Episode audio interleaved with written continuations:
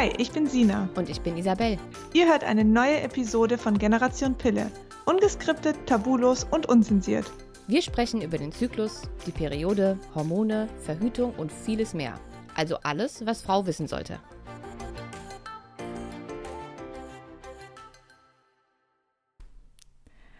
Hallo und herzlich willkommen zu einer neuen Podcast-Folge hier bei Generation Pille. Und ihr wisst ja, das Thema Stimmungsschwankungen, Depressionen, Panikattacken, Angstzustände ist auch ähm, für uns Frauen und vor allen Dingen nach dem Absetzen der Pille ein sehr, sehr wichtiges und großes Thema. Das bekommen wir auch immer wieder mit. Und ähm, ich würde gerne darüber sprechen und dazu habe ich mir einen Interviewpartner mit an Bord geholt. Und zwar ist es der Herr Klaus Bernhard. Er ist ähm, Bestseller-Autor in der Spiegelliste und ich bin mir sicher, dass ihr noch nicht an seinem Buch vorbeigekommen seid. Ähm, ich würde Ihnen jetzt einfach mal gern das Wort übergeben, Herr Bernhard. Schön, dass Sie da sind und erzählen Sie doch ja, mal. Ja, schön, dass ich da sein kann. Ja, hallo. Ähm, ja, freut mich. Danke für die Einladung. Ähm, ja, was, was soll ich da groß erzählen? Also, ähm, natürlich ist das Thema, was Sie behandeln, auch bei mir immer wieder in der Praxis äh, an der Tagesordnung. Mhm. Also ganz kurz zu mir. Ich, ich, leite zusammen mit meiner Frau in Berlin das Institut für moderne Psychotherapie.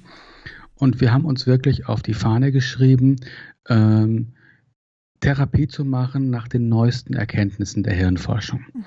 Weil ich halt, ähm, ich war in meinem früheren Leben Fernsehjournalist und ähm, habe das 20 Jahre lang gemacht und da sehr viel Wissenschafts- und Medizinfernsehen und habe da sehr schnell festgestellt, dass das, was wir übers Gehirn schon wissen und das, was davon in der Therapie umgesetzt wird, da klaffen zwischen 35 und 40 Jahre. Wahnsinn. Ähm, mhm. Also das, was wir nicht überall, aber in, an weiten, in weiten Teilen an Therapie anbieten, ist wirklich komplett veraltet und entspricht nicht mehr dem, was wir heute eben wissen, wie Gehirn funktioniert. Und ähm, ich habe mich dann relativ schnell auf die Behandlung von Angststörungen spezialisiert, habe das viele Jahre lang gemacht.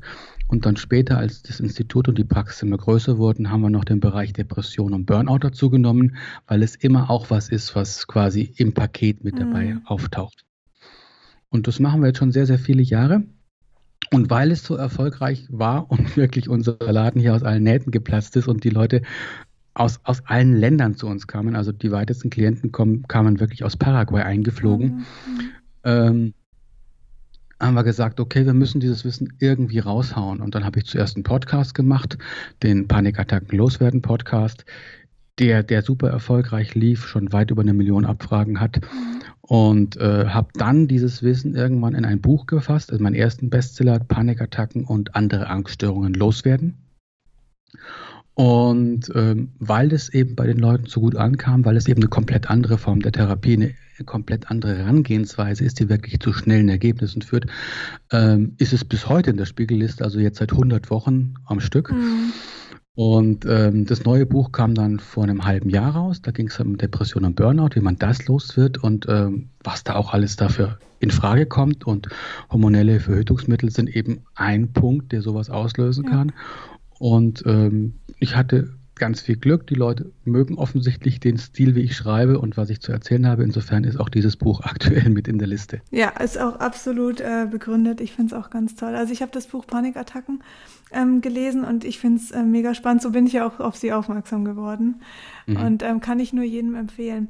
Ich hätt, hätte jetzt so ein paar Fragen an Sie. Und zwar, ähm, also bei uns sind ja vorwiegend Frauen, die ähm, hormonell verhütet haben und die Pille mhm. absetzen mhm. wollen oder abgesetzt haben, die schon unter der Pille merken, dass sie depressive Verstimmung haben, ähm, die nach dem Absetzen aber vor allen Dingen auch merken, dass wahnsinnig mhm. viel mit ihrer Emotion passiert. Also da passiert viel, ähm, teilweise Stimmungsschwankungen, also dass sie merken, ähm, sie erkennen sich plötzlich gar nicht wieder ähm, auch oft wirklich mit Zyklusphasen in Verbindung, gerade vor der Periode. Und dann aber gibt es auch die Frauen, die tatsächlich ganz stark unter Panikattacken und Angstzuständen ähm, leiden. Sehen Sie da einen Zusammenhang, beziehungsweise was für einen Zusammenhang sehen Sie da mit hormoneller Verhütung wie die Pille? Also, ähm, es gibt definitiv einen Zusammenhang zwischen, zwischen hormoneller Verhütung und Panikattacken, aber auch Depressionen und Burnout. Mhm. Gar keine Frage. Das ist aber nur einer von vielen Teilaspekten. Also man darf immer das ganze Spektrum angucken und oft sind die Auslöser multifaktoriell. Jetzt ist natürlich als erstes so dann die Art, wie wir denken und wie wir unser Gehirn programmiert haben. Also sprich, ähm, da muss ich vielleicht ein bisschen ausholen. Ähm, wenn Sie denken, dann äh, wächst in der Sekunde, wo Sie einen Gedanken haben, eine neue synaptische Verbindung in Ihrem Kopf, in der dieses Gedanken gut gespeichert ist. Heißt also, mit jedem einzelnen Gedanken vernetzen Sie Ihren Kopf wirklich strukturell neu. Das nennt man Neuroplastizität. Äh, und für die Entdeckung dieser Neuroplastizität gab es sogar im Jahr 2000 den Nobelpreis für Medizin. Mhm. Also es ist wirklich amtlicher Stand des Wissens, nichts, was nicht sich der Herr Bernhard hier ausgedacht hat. und ähm, wenn man das weiß, dass tatsächlich unser Gehirn durch die Art, wie wir denken, strukturell verändert wird, dann ist auch ganz klar, dass wenn wir sehr oft negativ denken, Zweckpessimisten sind immer das Schlimmste erwarten, unser Gehirn immer leistungsfähiger darin wird, auch nur Negatives zu erfahren und sowohl auf psychischer als auch auf körperlicher Ebene, weil natürlich unser Geist auch die Empfindung unseres Körpers steuert. So, und Hormone greifen natürlich maximal auch in diesen Gehirnstoffwechsel ein und ändern die Art und Weise, wie wir bestimmte Dinge wahrnehmen. Also klassisches Beispiel ist zum Beispiel, das werden Sie vielleicht auch bei sich schon erkannt haben oder bei den, den bei den Fans Ihres Podcasts. Äh, wenn man die Pille absetzt, kann man auf einmal den Partner im wahrsten Sinne des Wortes nicht mehr riechen. Ich habe das selber sogar erlebt. Ich habe ja. mich nämlich äh, scheiden lassen, tatsächlich, mhm. von meinem Ehemann mhm. aufgrund dieser Situation. Ja, tatsächlich ist es so, wir haben die Fähigkeit, am Geruch eines Menschen, mhm. haben dafür tatsächlich ein eigenes Organ, äh, am Geruch eines Menschen zu erkennen, ob wir bei diesem Menschen gesunde Kinder zeugen ja. können oder nicht. Ja.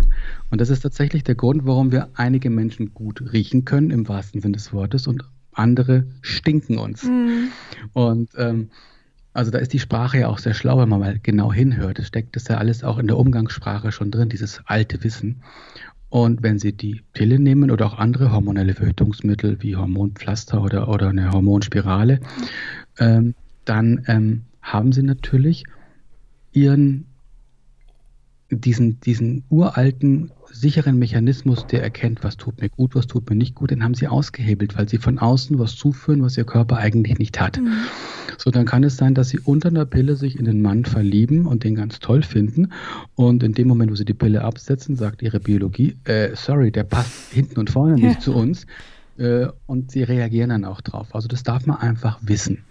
Da Unterschied, weiß, was wir in der Praxis feststellen, ist, dass Frauen unterschiedlich intensiv darauf reagieren. Manche haben das ganz schwach bis gar nicht und manche haben das sehr ausgeprägt. Also das kann man nicht als generelle Regel sagen, das ist immer so und Punkt, sondern das ist, da ist ein breites Spektrum, aber es macht schon eine Menge Sinn, das mal auf dem Schirm zu haben. Also ich kann da kurz einwerfen, das ist, ähm, bei mir war es wohl eher die Stufe sehr extrem und mhm. da kann man auch dann nichts gegen tun. Also man kann dann man hat so ein bisschen das Gefühl, okay, lass doch daran arbeiten, vor allen Dingen, weil wir frisch verheiratet waren. Also ich habe darüber schon mal in einer anderen Podcast-Folge gesprochen und kann mhm. da auch sehr offen drüber reden. Aber du bist dann an dem Punkt, da das geht nicht mehr. Es passt einfach nicht mehr und du, du liebst den Menschen ja trotzdem. Daran hat sich ja an sich nichts verändert, weil wir lieben ja auch aufgrund von Gegebenheiten und Gewohnheiten Absolut. und Situationen. Und ähm, aber dann fehlt dir plötzlich ein Gefühl, auch eine Anziehung, eine Leidenschaft, und das kannst du nicht einfach irgendwie dir vormachen oder durch viel Kommunikation mhm. verbessern. Und dann war für mich der, der einzig logische Schritt auch die Trennung. Da gab es für mich gar, keine andere, gar keinen anderen Weg. Mhm. Absolut. Also das, was wir sagen, erlebe ich auch wirklich jeden Tag mhm. in der mhm. Praxis. Und Hormone steuern uns in einer Art und Weise, das ist manchen gar nicht bewusst. Also meine Frau zum Beispiel äh, hat Hashimoto, das ist eine Schilddrüsenerkrankung und sie kann dieses Schilddrüsenhormon nicht mehr produzieren und muss es zuführen. Und ich mir, die allgemeine Meinung der Schulmedizin ist, dass wir da ein Depot aufbauen, wenn wir dieses Hormon zuführen und dass das auch 14 Tage hält. Und ich kann Ihnen sagen, ich kriege auf die Stunde genau mit, wenn meine Frau ihre Tablette vergessen hat. Weil sich der Charakter und ja. die Stimmung so sehr ändert, dass ich dann sage, du Schatz, kann das sein, dass du heute Morgen vergessen hast, äh, deine Tablette mhm. einzuwerfen? Und dann guckt sie nach in ihrer Dose und sagt, oh ja, du hast recht. Wahnsinn. Ja. Und dann wirft sie die ein und in 20 Minuten später ist das wieder diese wunderbare Frau, in die ich mich verliebt mhm. habe und für die ich mich entschieden habe. Also so stark ist das auch innerhalb weniger Stunden, wo ein Hormon fehlt oder vielleicht auch zu mhm. viel da ist. Und ähm, das darf man einfach auf dem Schirm haben, dass hier auch ähm, viele Ärzte nicht auf dem letzten Stand sind. Ne? Ich habe es ja gerade erzählt, es ist immer noch gang und gäbe, dass man sagt, das macht nichts, wenn man mal eine vergisst. Und ich habe inzwischen hunderte von Frauen getroffen, die dasselbe, dieses selbe Krankheitsbild hatten und die alle dieselbe Geschichte erzählen. Und dann finde ich, wird es auch mal Zeit, dass, dass man da näher hinguckt und mhm. mal nochmal überprüft, ob das, was man so als, als Regel raushaut, ob das wirklich stimmt. Ja, total. Absolut. Hm. Und ja, gerne weiter. Dann, ich glaube, Sie hatten noch eine Frage, wenn ich es richtig sehe. Ähm, also merken Sie schon auch einen Unterschied zwischen Mann und Frau, wenn es um Panikattacken geht? Also das würde mich noch sehr interessieren. Also, ähm, wenn wir uns die ganz klassischen Zahlen angucken, haben Frauen dreimal häufiger Panikattacken als Männer. Mhm. Ja, also es gibt auch Männer, die das haben. Mhm. Und Frauen nehmen auch deutlich häufiger hormonelle Präparate ja, als klar, Männer. Ja. Also da sehe ich eine direkte Korrelation. Das darf man schon mal ganz klar so sagen. Und ähm, es ist also ein Frauenthema, definitiv. Und bei Depression und Burnout ist es eher ausgeglichen. Ähm, aber gerade was die Angststörungen betrifft, also wesentlich häufiger Frauen als Männer und eben auch häufig junge Frauen. Also das geht dann schon mit 16, 17, 18 los. Bis Mitte 35 mhm. ist so das Hauptfeld der Leute, die Panikattacken haben. Und wenn die dann natürlich nicht oder falsch behandelt werden, dann halten die auch bis 50, 60 oder noch länger an. Also die schlimmsten, die schlimmsten Fall, den ich hatte, war eine Frau, die 58 Jahre lang Panikattacken hatte. Und die hat wirklich alles versucht und hat Antidepressiva genommen seit Jahrzehnten und nichts hat geholfen, zig Therapien. Und mit der haben wir dann nach unserer Methode gearbeitet und normalerweise geht es bei uns sehr, sehr schnell. Also oft sind zwei, drei Sitzungen im Abstand von jeweils zwei, drei Wochen und die Leute sind weitgehend raus aus der Panik. Mhm. Können sich viele gar nicht vorstellen. Bei der Frau hat es dann mal deutlich länger gedauert. Also wir haben fast ein Jahr zusammengearbeitet. Ich glaube, das waren zehn oder elf Sitzungen, die wir hatten. Aber auch die habe ich nach 58 Jahren da rausgekriegt. Also das ist kein Schicksal, dem man sich ergeben mhm. muss. Und das ist auch so eine Botschaft, die ich gern an Ihre Hörerinnen natürlich rausgeben will. Ähm, akzeptiert es nicht. Wenn euch jemand erzählt, äh, wenn du das einmal hast, hast du den Rest deines Lebens damit zu kämpfen. Das ist nicht wahr. Es ist eigentlich das ein Signal nicht. des Körpers, auf das wir reagieren müssen. Absolut. Ja. Es ist ein Liebesdienst der Psyche, ja. dass irgendwas nicht stimmt. Entweder haben wir eine falsche Art des Denkens oder aber wir halten uns in Beziehungen auf, die uns schon lange nicht mehr gut tun oder in einem Job, der uns schon lange nicht mehr gut tut und quatschen uns dann immer wieder schön und mit dem Argument, ja, woanders ist es auch nicht besser. Mhm. Natürlich gibt es auch Stellen, wo es besser ist. Oder aber natürlich, wir vertragen bestimmte Präparate, Medikamente nicht, eben auch die Pille. Ähm, können wir mal kurz klären, was, wie unterscheiden sich äh, Panikattacken, Depressionen, Angststörungen ähm, und vielleicht auch Stimmungsschwankungen? Also eine Panikattacke ist sehr eindeutig definiert. Es ist also eine Angst, die scheinbar aus dem Nichts kommt, die wirklich als lebensbedrohlich empfunden wird. Menschen, die Panikattacken haben, und es sind immerhin mehr als zwei Millionen Menschen in Deutschland, die das regelmäßig haben, wow. ähm, die haben wirklich das Gefühl, sie sterben jetzt. Der Boden unter den Füßen tut sich auf, sie kippen gleich um, sie sind weg, sie sterben sofort. Also Druck auf der Brust, Herzrasen, Schwindel, das, die ganze Palette. Ne? Und wirklich das ganz, ganz, ganz schlimmes Gefühl. Bei einer Angststörung ist es so, die ist nicht ganz so heftig wie die Panikattacke. Das ist so quasi die Spitze einer Angststörung. Mhm. Aber äh, eine Stufe drunter oder zwei ist es immer noch sehr unangenehm mit Herzrasen, vielleicht mit Schwindel, mit Übelkeit, mit, mit Druckgefühl in der Brust, mit, mit Kribbeln in Armen oder Beinen. Ähm, und was passiert, dass die Menschen ähm, dann anfangen, die Situationen, in denen das aufgetreten ist, diese, diese Ängste zu vermeiden. Ne? Und wenn es in der S-Bahn war, fahren die nicht mehr S-Bahn. Und wenn es im Auto war, fahren die nicht mehr im Auto. Wenn es beim Einkaufen passiert ist, versuchen sie nicht mehr alleine einkaufen zu gehen. Und der Radius, den diese Menschen haben, wird immer, immer kleiner. So, und wenn das zu lange andauert und es länger als ein halbes Jahr andauert, und sich auf mehr Lebensbereiche ausweitet, vielleicht ist es am Anfang nur die S-Bahn gewesen, später das Einkaufen oder das Stehen an der Kasse oder was auch immer, was Sie als unangenehm empfinden, dann, nimmt man von, dann spricht man von einer generalisierten Angststörung. Also dann hat es sich so sehr ausgeweitet, dass man das Wort generalisiert nimmt. Mhm. So, Depression ist ja ganz klar. Das ist dieses Gefühl, ähm, zutiefst traurig zu sein, überhaupt nicht mehr aus seinem Gedankenstrudel herauszukommen, nur noch in negativen Gedanken zu kreisen, jede Lebensfreude, jede, jede Motivation zu verlieren.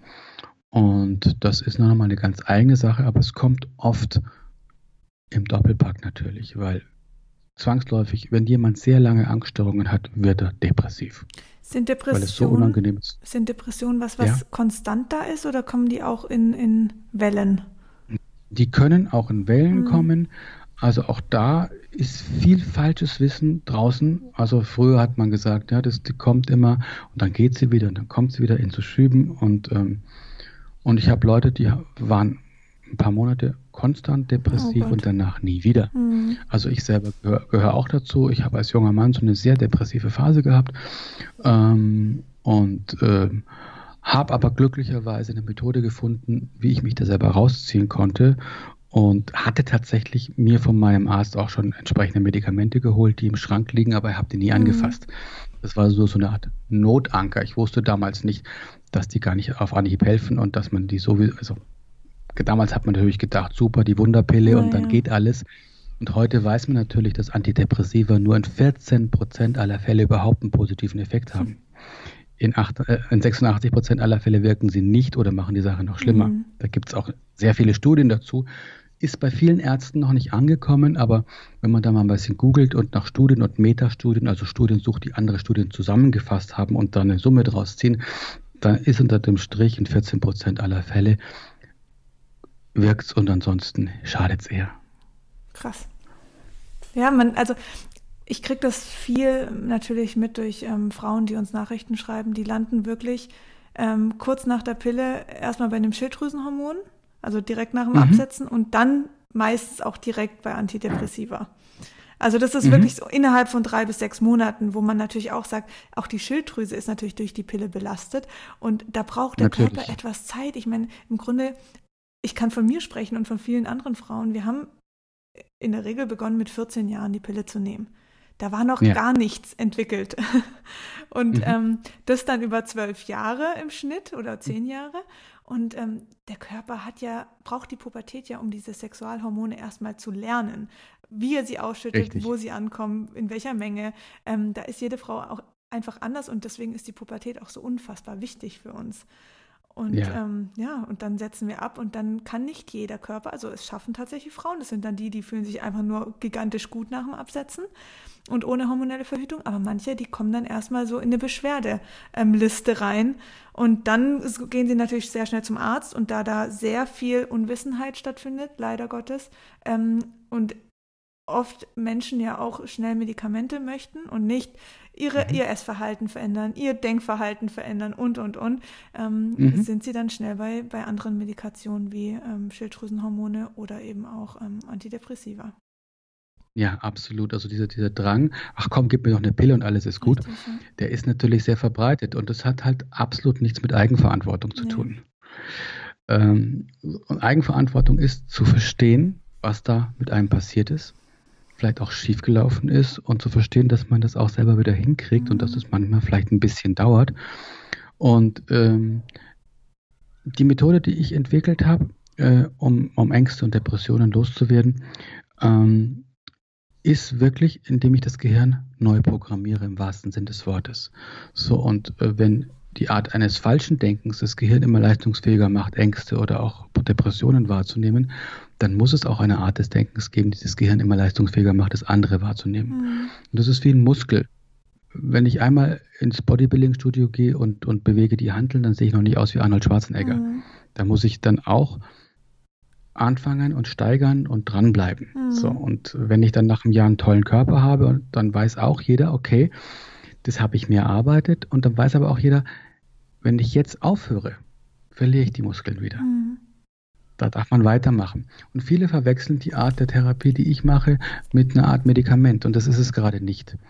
Es ist eben kein Ding, was ich einmal mache, solange ich krank bin und mit dem ich aufhören kann, wenn ich gesund bin, sondern es ist eine Art Lifestyle, wie gute Ernährung, wie regelmäßig Sport, für das ich mich bewusst entscheiden mhm. darf. So, und unser Gehirn ist ein so wunderbares Organ. Und das kann man auf glücklich sein und auf zufrieden sein trainieren und dann tut es das. Und zwar sehr, sehr zuverlässig. Mhm. Das heißt jetzt nicht, äh, dass, dass wir den Rest unseres Lebens wie die Grinsekatzen durch die Gegend laufen und nur noch äh, grinsen. Aber ähm, in der Summe kann ich heute sagen, ich bin ein viel, viel glücklicherer und ausgeglichener Mensch, als ich vielleicht vor 20 Jahren war und das sehr, sehr konstant. Mhm. Und äh, das kann ich, und wenn mir mal was passiert, ist das Leben, immer passiert irgendwas, äh, dann komme ich da sehr, sehr schnell wieder raus. Also ich, mich haut eigentlich nichts mehr wirklich um. Mhm. Ich bin dann mal einen Tag geknickt oder auch mal zwei und dann rappel ich mich auch wieder auf und dann bin ich auch wieder in meiner Stärke. Und diese Stärke ist begründet in einer anders strukturierten synaptischen Verbindung im Gehirn. Und das kann jeder für sich machen und trainieren und pflegen. Vielleicht können wir das mal in einem kleinen Beispiel, also für mich ein sehr großes, aber in dem Fall ein kleines Beispiel nachspielen. Also ich werde in fünf Wochen das erste Mal alleine nach Thailand fliegen. Oh, wie schön. ja, an sich sehr schön und ich freue mich auch drauf. Aber bei mir mhm. kommt jetzt diese unfassbare Angst, vom Fliegen alleine. Zwölf Stunden mhm. alleine in einem Flieger zu sitzen, hatte ich noch nie und das macht, also das versaut mir gerade meine ganze Vorfreude. Wie mhm. würden Sie jetzt da vorgehen? Was können die Frauen da draußen, die den Podcast hören, ähm, auf ihre Ängste da für eine Methodik umsetzen oder anwenden? Das kann ich Ihnen ganz einfach erklären. Also die spannende Frage, die wir hier stellen müssen, ist, wie machen Sie ganz persönlich diese Angst? Das ist ja was, was Sie mhm. machen. Ja, mhm. weil sie sind ja noch nie mit dem Flugzeug abgestürzt. Mhm. Der Verstand weiß, ist das sicherste Verkehrsmittel von allen. Ja. Und trotzdem machen sie Angst. Und jetzt frage ich Sie, wie? Irgendeine Idee? Ähm, also, ich helfe Ihnen ja. ein bisschen. Ich helfe ein bisschen. Sie haben zwei, meistens sind es zwei Sachen. Entweder Sie haben einen inneren Dialog. Also sie erzählen sich, oh Gott, was ist, wenn ich da zwölf Stunden, was, was, wenn es mir da komisch wird und dann bin ich alleine und ich kann mich mit niemandem unterhalten und ich kenne da niemand und oh je, was mache ich nur, wenn ich da nicht raus kann? Also dieser Mindfuck auf einer auditiven Ebene. Mhm. Ne? Und das ist, muss man mal ganz klar sagen, Denken ist ein auditiver Prozess. Ja. Wenn Sie denken, hören Sie Ihre Stimme gesprochen in Ihrem Kopf. Mhm. Also auf einer auditiven Ebene ein maximales Dauerfeuer von negativen Informationen. So, das zweite ist die visuelle Ebene. Ja, also sie sehen sich schon, wie sie mhm. da im mhm. Flugzeug sitzen, wie es ihnen übel wird, wie sie, wie sie am liebsten rausrennen würden, aber äh, die Stewardess guckt sie schon böse an und sie gucken auf die Uhr, oh Gott, und noch acht Stunden, und wie soll ich das aushalten? Also, ne, und manchmal sind es beide Kanäle, manchmal ist es nur einer sehr ausgeprägt. Und dann gibt es noch den Fall, aber der ist meistens nicht vorher, sondern erst in dem Moment, dass sie auch noch auf die Gefühle achten, die dann innen hochkommen und die hochmodellieren. Mhm. Aber sie machen die Angst ja jetzt schon vorher, schon fünf Wochen bevor mhm. sie fliegen müssen. So, und angenommen, das wäre bei Ihnen sehr stark auditiv. Das ist übrigens bei Ihnen der Fall. Sie sind jemand, der sehr viel mit sich selbst spricht. Mhm. Das haben Sie mir zwar nicht erzählt, aber das kann ich an Ihren Augenbewegungen sehen. ja, tatsächlich können, so, ja. können Therapeuten die geschult sind an Mikro-Augenbewegungen sehen, was sie im Kopf tun. Wahnsinn. Ne? Äh, ähm, das ist eine super tolle Technik.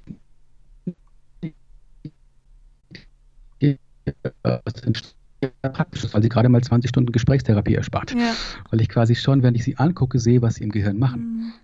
Mhm. Und ähm, also sie ist ein sehr stark auditiver Mensch. Und sie quatschen sehr viel mit sich selbst und da gibt es mehrere Möglichkeiten, diesen inneren Dialog zu verändern oder zu stoppen.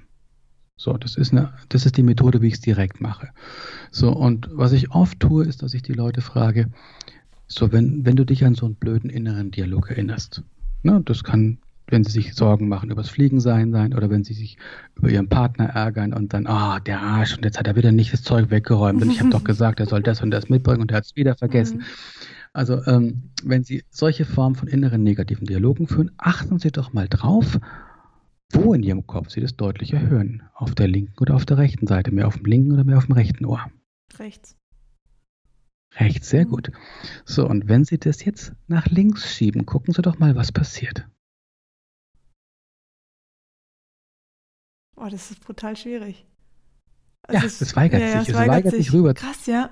Sehr, sehr spannend. Ja. Jetzt erlauben Sie diesen inneren Dialogen aber mal, dass sie sich verändern. Sie müssen nicht wissen, was. Erlauben Sie Ihrem Gehirn einfach nur da was anderes zu liefern und schieben Sie es nochmal auf die andere Seite. Und gucken Sie, was Ihr Gehirn liefert. Also ich schaffe das nur, indem ich es positiv formuliere. Ja, gut. Mhm. Das geht vollkommen. Ja. Ihr Gehirn ist auf der einen Seite ja. nur auf, auf der einen nur in der Lage, positiv zu formulieren und auf der anderen kann es mhm. nur negativ. Und das fällt, ist den Leuten noch nie aufgefallen. Ja, und da kriegt man automatisch, also automatisch irgend so ein, also ich kriege so ein Wärmegefühl. Richtig. Ja. Das ist eine der vielen Techniken aus meinem Buch, das ist die sogenannte Schiebe, die, die auditive Schiebetechnik. Mhm. Ne? Die funktioniert etwa bei 70 Prozent der Leute super, super gut, bei manchen nicht so gut, die nehmen dann eine der anderen Techniken. Mhm. So, und damit können sie innerhalb von Sekunden, wenn sie das trainieren, diesen inneren Dialog ausschalten. So simpel, oder? Ja. Wenn es auf einer mehr visuellen Ebene ist, äh, dann gibt es den Trick, dass sie Sie planen ja, was alles passieren könnte. Mhm. Also ich sehe auch in meinen, also vor mir sehe ich mich im Flugzeug sitzen, wie es in dem Moment abstürzt. Und genau. diese, diesen Schnitt nehme ich, glaube nur aus Filmen, die ich mal gesehen habe. Richtig. Ja. Vollkommen eine reine Fantasie. Ja. Sie selbst haben es noch nie erlebt. Mhm. Und jetzt wird spannend.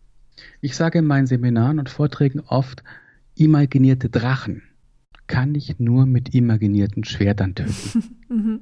Heißt also, wenn eine Fantasie, in dem Fall, wie Sie sich sehen, dass Sie abstürzen, in der Lage ist, bei Ihnen echte Ängste auszulösen, dann muss es auch eine Fantasie geben, die das wieder auflöst. Ein Fallschirm oder so. Zum Beispiel, ja. ja. Ähm, was ich immer gerne tue, ich gehe ins Endergebnis. Aha. Das heißt, Sie sehen sich nicht beim Fliegen, sondern Sie sehen sich, wie Sie gerade, Sie landen wahrscheinlich in Bangkok, wenn Sie nach Thailand fliegen. Ja, Phuket. Oder? Wo das fliegen ist ein Direktflug nach Phuket. Phuket. Mhm. Direkt nach Phuket. Wunderbar. Also direkt auf die Insel. Bleiben Sie in Phuket oder sausen Sie weiter? Nee, ich bleibe dort. Ist nur, Auch schön. Nur eine kurze Erholung von neun Tagen. Nur eine kurze. Ja. Also, Phuket ist wunderbar. Also, wenn Sie, ähm, wenn Sie in Phuket aussteigen, mhm gehen aus dem, also aus dem Flugzeug raus, die Sonne scheint so toll, dass sie gleich ihre Sonnenbrille aufsetzen müssen. Im Hintergrund sehen sie schon die Palmen, die sich sanft im Wind weh biegen und es riecht nach warmem Asphalt und leichtem süßlichen Duft von tropischen Früchten. So, wenn Sie in dieses Bild reingehen, wie Sie mit einem breiten Grinsen aus dem Flieger aussteigen, nachdem er gelandet ist, wieder und wieder und wieder. Und auch da können Sie bewusst achten, auf welcher Seite mhm. sehe ich denn das gute Bild, auf welches schlechte und sich auf die gute Seite konzentrieren. Mhm dann hat Ihr Gehirn ein Problem, weil es kann ja nicht gleichzeitig sehen, wie Sie breitgrenzend aussteigen und auf der anderen Seite, wie Sie abstürzen, ja, weil es passt, ja nicht zusammen. Nicht, ja. Also den Fokus auf dieses bessere Bild zu legen, hilft tatsächlich, das andere auszuschalten. Ja. Das wäre eine Möglichkeit, also wirklich ins Ende der Reise zu gehen. Nicht in den Prozess, sondern mhm. ins Ende. Unser Gehirn ist immer bemüht, Konsistenz zu erzeugen und es versucht immer in sich logische Geschichten zu erzählen. So, und jemand, der mit einem breiten Grinsen in Phuket aus dem Flieger steigt und die Sonnenbrille aufsetzt, der kann nicht eine Stunde vorher abgestürzt sein. Das ist richtig. Macht Sinn? Macht Sinn. So. Also wir nutzen quasi die Methoden, die das Gehirn eh schon seit Anbeginn der Zeit nutzt, um Dinge in, in Verbindung zu bringen und logisch abzuspeichern, konsequent weiter. Eine andere Möglichkeit ist, wenn man schon sehr ausgeprägt Angst vorm Fliegen hat, dass man ähm, mit der Zehnsatzmethode, die ich entwickelt habe, wirklich dieses, diesen Moment plant und immer wieder in den Moment geht, wie ich in Phuket aus dem Flieger komme mhm. und äh, den Strand betrete, die Schuhe ausziehe und diesen, diesen wahnsinnig weichen Sand unter den Füßen spüle und dann kommt die erste Welle und es ist angenehm kühl, aber auch nicht zu kühl und vielleicht habe ich vorher noch einen schönen Cocktail irgendwo in der Strandbar getrunken. Also all diese Sachen so tief wie möglich zu vernetzen in der Imagination. Was dem Gehirn eines Angstpatienten fehlt, ist die Fähigkeit, gute Bilder zu machen. Mhm. Was der mhm. aber sehr gut kann, ist den, Blöds den größten Blödsinn sich auszumalen mhm. in den schillerndsten Farben. So, und die klassische Therapie versucht oft in der Angst zu arbeiten. Lass uns mal ergründen, was dir Angst macht. Und je mehr ich über Angst rede, je mehr ich über Angst nachdenke, umso stärker wird die Angst, weil ich dir ja Fokus schenke.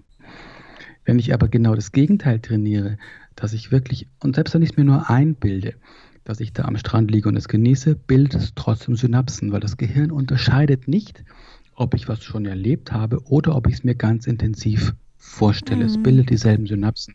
Und wenn ich das oft genug tue, geht unser Gehirn stillschweigend von aus, also Pocket überhaupt kein Problem, war ich das schon 30 Mal, fliegen wir jetzt wieder hin. So, und schon kommt ein anderes Gefühl, weil andere Bilder andere Neurotransmitter aktivieren. Und anstatt Adrenalin und Histamin auszustoßen, gibt es eben nur Adrenalin oder, oder, oder, oder ähm, äh, Serotonin, also ein Glückshormon. Das fällt, da wo Sie das jetzt sagen, ähm, dass unser Gehirn da nicht unterscheiden kann, ob wir das auch tatsächlich erlebt haben, ist ganz spannend, weil immer wieder kommen mir so Geschichten, wo ich als Kind irgendwie gelogen habe oder geflunkert habe, wo ich heute nicht mehr mhm. sagen könnte, ob es eine Lüge war war's oder, oder was ja, nicht so. Also es ist unfassbar. Genau. Es ist unfassbar. Und das ist ein Riesenvorteil. Ja. Es geht allen Menschen so. Und, und warum das mhm. nicht zu unserem Vorteil nutzen? Mhm, richtig. Wahnsinn. Eigentlich ist es so logisch und ich glaube auch, dass jeder das in uns trägt, aber wir verlernen das einfach total. Schauen Sie, es ist nicht nur logisch, es ist vor allem so einfach, wenn man sich traut, es zu machen. das ist richtig. Es gibt so viele Menschen, die zu uns kommen, die seit Jahrzehnten Angstpatienten sind. Mhm. Die haben erstmal ein Problem damit, dass es so einfach sein soll. Ja. Weil man sich natürlich sagt, ja. warum habe ich dann seit, seit Jahrzehnten diesen, diesen Blödsinn, mhm. wenn es doch tatsächlich in wenigen Wochen weggehen kann. Aber in dem Moment, wo sie sich darauf einlassen und sagen, was soll denn schon passieren? In dem Moment machen die Riesenfortschritte. Und dann ist es wirklich einfach. Und äh, wie gesagt, oft zwei, drei Sitzungen und die sind da raus. Und ganz viele brauchen noch nicht mal eine Sitzung bei uns. Bei denen reicht nur das Buch, das ich rausgebracht mhm. habe oder der, der begleitende Videokurs, den es dazu gibt. Die müssen noch nicht mal zu uns kommen. Und ähm, ich glaube, das Buch hätte sich auch nicht seit zwei Jahren konstant in der Spiegelliste gehalten, wenn die Techniken nicht funktionieren ja, würden. Total. Weil sie halt so gut funktionieren, ist da natürlich auch viel Mundpropaganda, weil natürlich jeder kennt jemanden, der mal eine Angststörung hatte oder, oder mal eine Depression hatte oder was auch immer. Und dann zu sagen, du, ich habe da was gelesen, äh, klingt zwar banal einfach, aber probier's doch mal. Meine Freundin Wenn's hat mich halt nämlich angerufen, die ist auf ihr Buch ähm, aufmerksam geworden, hat es gelesen und die hat mich angerufen und gesagt, Sina, du musst dir das Buch kaufen, du musst dir das Buch kaufen. Das ist so, weil wir viel über diese Thematiken reden, wie ähm, Ängste, ja. Sorgen und, und, und. Ähm, und es ist ja, genau so ist es. Also für, für sie klappt es wunderbar. Ich habe schon ein paar Sachen, die bei mir eben auch so Muster sind, die ich schon von meinen Eltern ähm, bekommen habe. Es sind ja nicht nur Dinge, die mhm. ich in den mhm. letzten 15 Jahren erlebt habe, sondern vielleicht auch meine Eltern. Und ja, ich bin ja auch. Klar, die wir halt kopiert genau, haben. Genau, richtig, ne? ja. Und ähm, ja, auch so bin ich auf ihr Buch aufmerksam geworden. Ja, das, so passiert es meistens, dass ja. irgendjemand es da empfiehlt, weil er halt selber gute Erfahrungen damit ja. gemacht hat. Und das ist ja auch die schönste Form, wie sich sowas verbreiten ja. kann. Sehr. Ach, spannend. Ähm, das heißt, wenn, nochmal mein Beispiel, jetzt fliege ich in fünf Wochen, würden Sie mir das mhm. jetzt raten, ähm, tagtäglich zu machen oder in welchen Abständen? Nein, also normalerweise machen sie es alle zehn Tage, weil das heißt ja Zehnsatzmethode, weil das zehn rotierende Sätze sind. Ähm, wenn das so nah ist, fünf Wochen, würde ich es jeden dritten oder vierten Tag machen. Mhm. Und in den anderen Tagen dazwischen andere Sätze. Okay. Das reicht vollkommen. Sehr schön. Ja, ich glaube, dann äh, haben die Frauen da draußen, die auch mit solchen Ängsten zu tun haben, ähm, jetzt erstmal was äh, auf ihrer Agenda. Das will ich hoffen. Also deswegen mache ich, mach ich das ja. ja. Weil, weil eben so viele da draußen damit zu kämpfen mhm. haben und weil, weil Medikamente definitiv nicht die Lösung sind. Ne? Also Antidepressiva helfen entweder schlecht oder gar nicht. Und äh, diese Beruhigungsmittel, diese Benzodiazepine machen ja innerhalb von 14 Tagen körperlich abhängig. Mhm. Das kann es natürlich auch nicht sein, dass sich Frauen in eine körperliche Abhängigkeit von einem Medikament fühlen oder damit sie ein bisschen weniger Angst haben. Das ist dann, also da gibt es bessere Methoden. In Ihrem Buch haben Sie ja auch darüber geschrieben, aber ich würde das gerne nochmal von Ihnen hören. Wenn es doch so einfach ist, warum macht es keiner? Also gerade die Psychologen oder die Therapeuten. Wieso wendet diese Methode niemand an? Oder wenige, sagen wir es mal so. Das, das stimmt ja nicht. Also da, natürlich, ähm, wenn da einer wie ich kommt, jetzt bin ich kein, kein studierter Arzt, mhm. ich bin nur Heilpraktiker für Psychotherapie und äh, habe halt 20 Jahre lang als Wissenschaftsjournalist gearbeitet und da auch noch viel Erfahrung gesammelt. Aber wenn da so einer von außen kommt und kommt damit was ganz Neuem, dann ist man natürlich erstmal skeptisch. Das war ja schon immer so. Mhm. Aber inzwischen ist es tatsächlich so, dass ich jedes Jahr 100 Kollegen, Ärzte und gestandene Therapeuten und Psychiater mit meiner Methode ausbilde und zertifiziere. Mhm. Also es hat sich jetzt doch schon rumgesprochen Und, ähm, ähm, und ich finde, 100 pro Jahr ist schon eine ganz ordentliche Absolut, Menge. Also ja. da, da tut sich schon was. Das ist, das ist doch schön. Da ist Hoffnung. Ja, weil ich glaube, viele haben auch ähm, irgendwie diesen Gang zum ähm, Therapeuten, zum Psychologen immer so ein bisschen, ja, da wird eben so viel Altes aufgewühlt und gefühlt geht es ihnen danach irgendwie schlechter als davor, weil Natürlich. ja. Natürlich, weil das, womit ich mich beschäftige, vernetzt sich wieder Richtig, im Gehirn. Ja. So, und wenn ich 20 Stunden lang irgendwelchen Kindheitsmist aufarbeite, ja.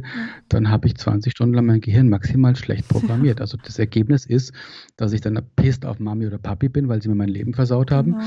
Oder auf Onkel Heinz, weil er mich mal komisch angeguckt ja. hat. Und ähm, es ändert aber nichts an meinem Hier und Jetzt. Also die Idee, dass ich irgendwas scheinbar aufarbeiten muss und erst dann geht es vorwärts, das ist leider einer der größten Irrtümer, die es in der Psychotherapie gibt. Und äh, das ist ja klassisch Psychoanalyse. Mhm.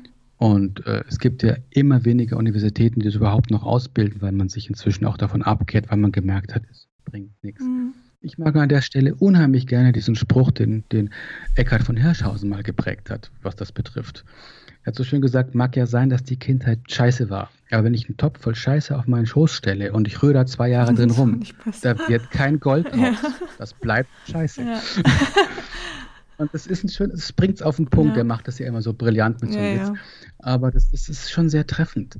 Wie gesagt, also in Problemen denken können die eh schon gut. Mhm. Da, da brauche ich, die Kompetenz brauche ich nicht mehr stärken. Was denen aber wirklich fehlt, ist, sich gute Gedanken, gute Bilder und große Ziele zu machen.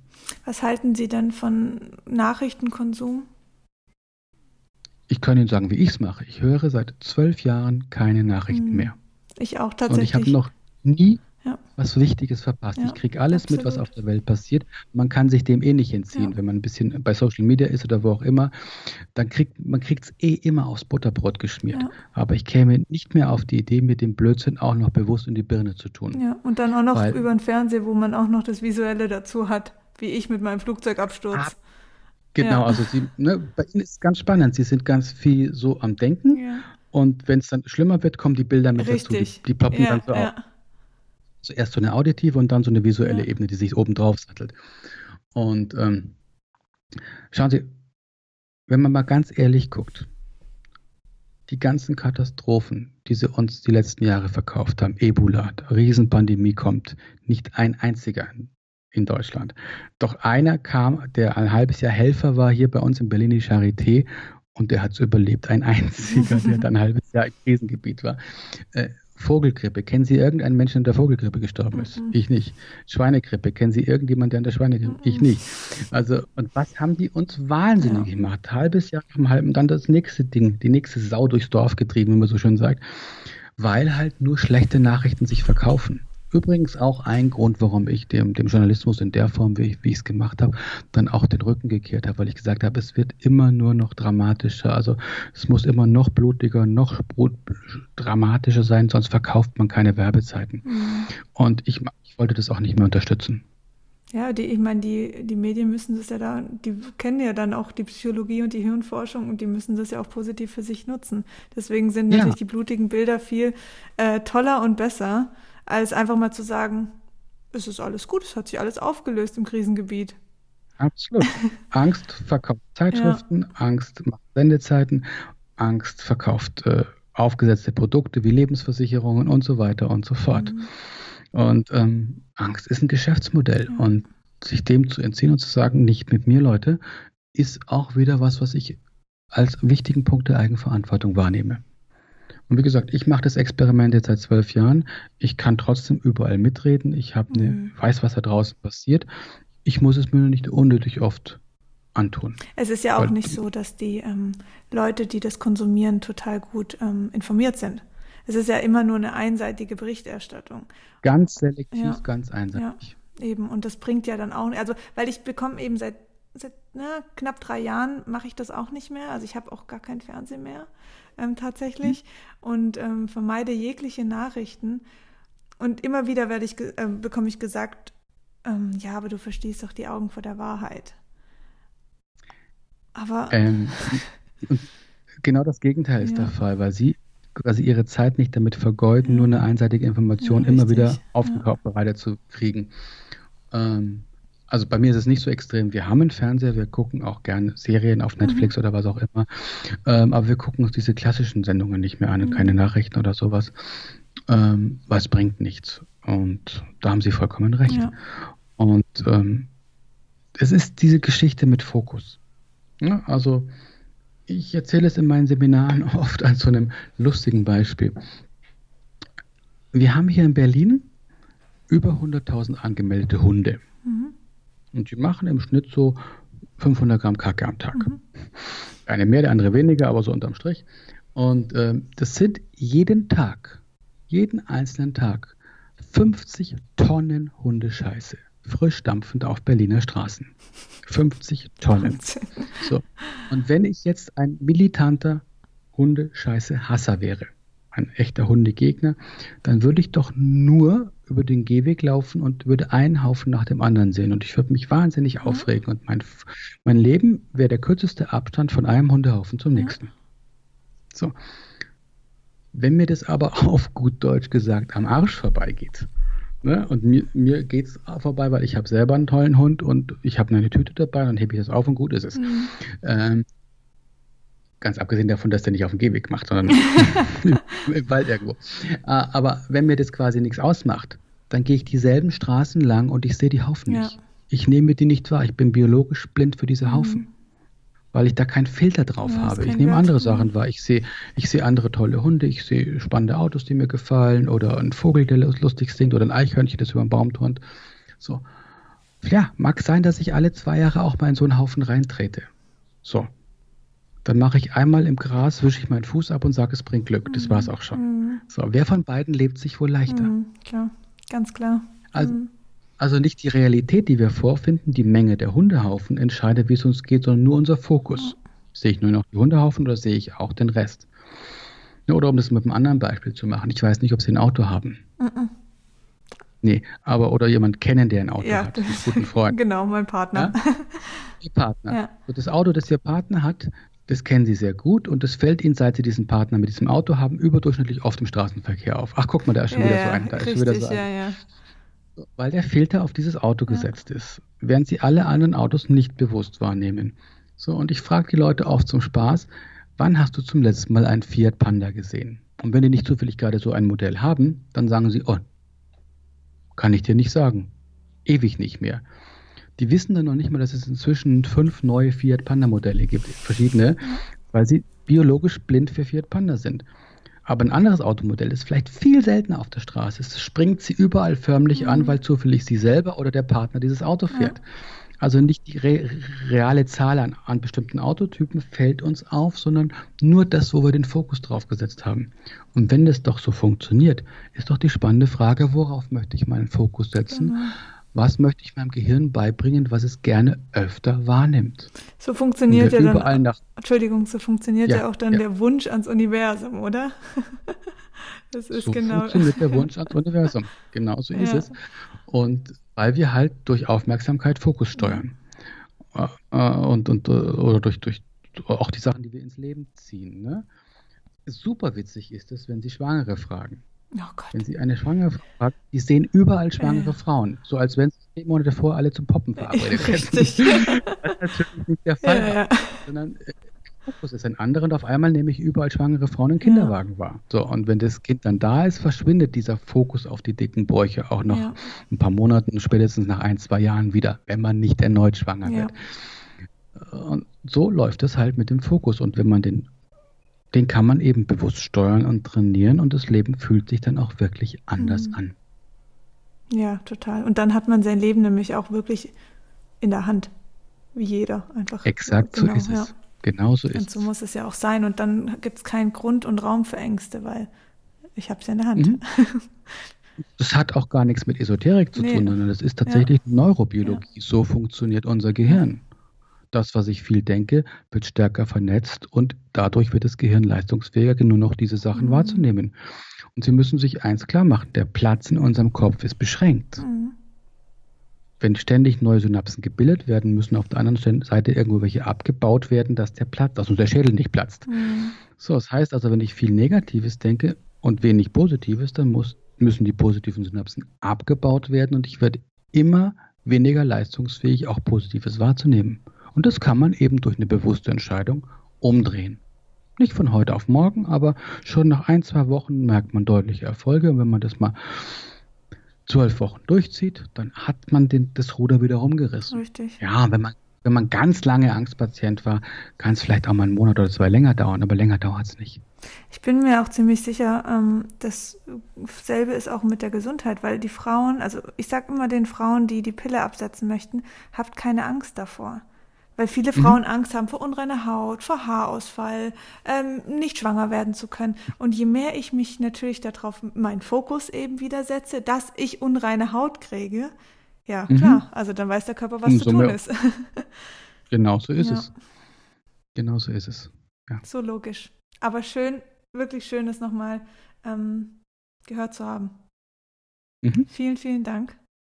Sehr gerne, ähm, sehr gerne. Wo kann man sie jetzt finden? Also Sie haben die zwei Bücher geschrieben, die verlinke ich auf jeden genau. Fall. Dann haben Sie noch. Das ist schön, das freut mich. Sehr gerne. Dann haben Sie noch den Podcast erwähnt. Der mhm. ist auch noch aktiv, oder? Der ist aktiv, der ist auf, auf also bei Apple, bei iTunes Super, zu finden oder in einem anderen Podcast-Host dann aus. Der heißt Panikattacken loswerden. Mhm. Und ähm, dann haben wir hier unsere Praxis. Es gibt zu den Büchern jeweils begleitende Videokurse, die in den Büchern auch erwähnt sind, weil ja viele nicht hier in der Region sind, ja. sondern sagen, ich möchte aber trotzdem und äh, wer unbedingt mit einem von uns arbeiten möchte, also ich bin ja nicht alleine, wir haben hier ein ganz tolles Team, aus, auch ganz tolle Therapeuten bei uns, die wirklich viel, viel Erfahrung haben und super, super gut sind. Wir haben sogar, weil so viele Anfragen aus Frankreich kommen, eine französischsprachige Therapeutin eingestellt, die das ganz toll macht. Also so, der kann bei uns zum Beispiel auch per Telefon oder Skype mit uns kommunizieren und arbeiten. Auch das geht. Man muss nicht hierher kommen. Wo haben Sie dann Ihre Praxis? In Berlin, in, Berlin. in Charlottenburg. Okay, super. Ich verlinke auf jeden Fall auch noch Ihre Webseite, den Podcast, die Bücher. Ich glaube, dann sind mhm. wir alle erstmal abgedeckt. Sehr gerne, das freut mich sehr. Und ich möchte wirklich ein ganz großes Dankeschön aussprechen. Vielen, vielen Dank. Ich, äh, ich zu danken. bin ganz happy über das Interview. Ich wusste, dass sehr es schön. gut wird, weil ich auch das Buch einfach sehr toll finde. Also ich kann das wirklich jeder Frau sehr, sehr ans Herz legen. Beschäftigt euch damit. Ähm, es ist so simpel. Es ist wirklich so simpel und es ist unsere Eigenverantwortung, wie Sie ja auch schon vorher gesagt haben. Und wir haben es mhm. in der Hand, wir können es umdrehen. Genauso wie es irgendwann mal kam, können wir es auch wieder umlenken. Genau so ist es. Super.